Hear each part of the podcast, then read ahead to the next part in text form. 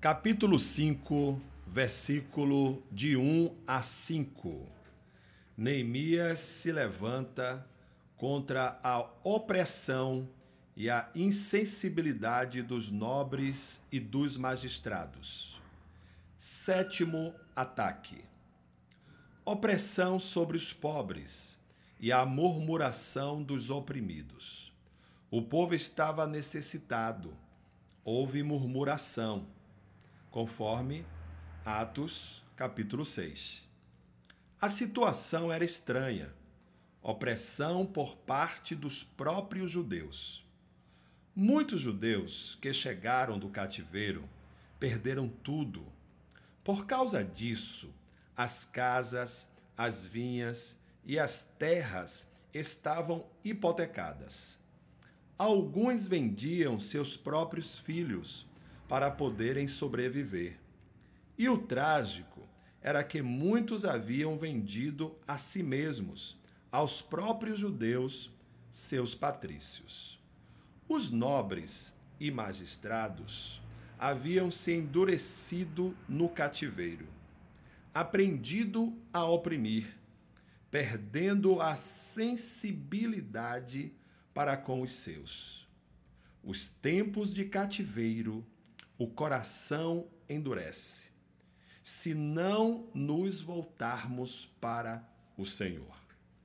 Quando as tragédias acontecem, o comum é que as pessoas corram para se prevenir, sem pensar muito nos outros corre-se aos mercados para abastecer a casa, sem pensar que essa corrida pode gerar escassez.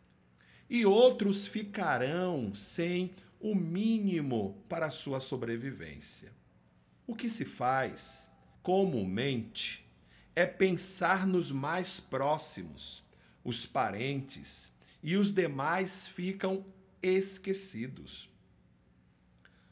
Por outro lado, os donos dos mercados aproveitam a ocasião para aumentar o preço das mercadorias.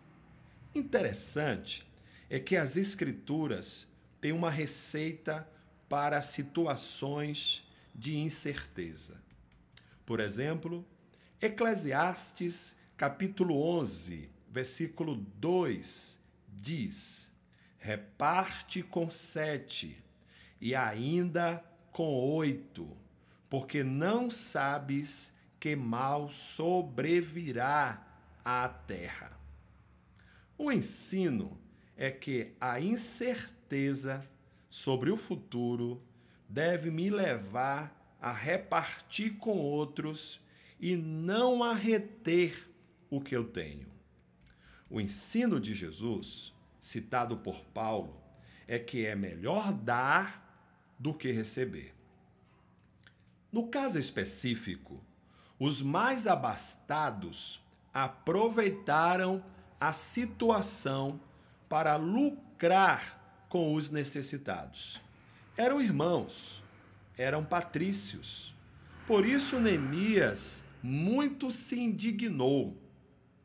A situação normal é que pobres e ricos vivam no mesmo grupo, conforme está escrito em Atos 2, 3 e 4, vivendo harmonicamente, sem conflitos de classes. A situação anormal é a tensão entre as classes sociais. A igreja normal é aquela onde as pessoas de todas as classes sociais se sintam em família.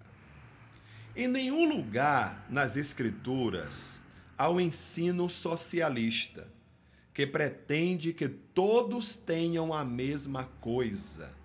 Ao contrário, Jesus falou que sempre teríamos conosco os pobres.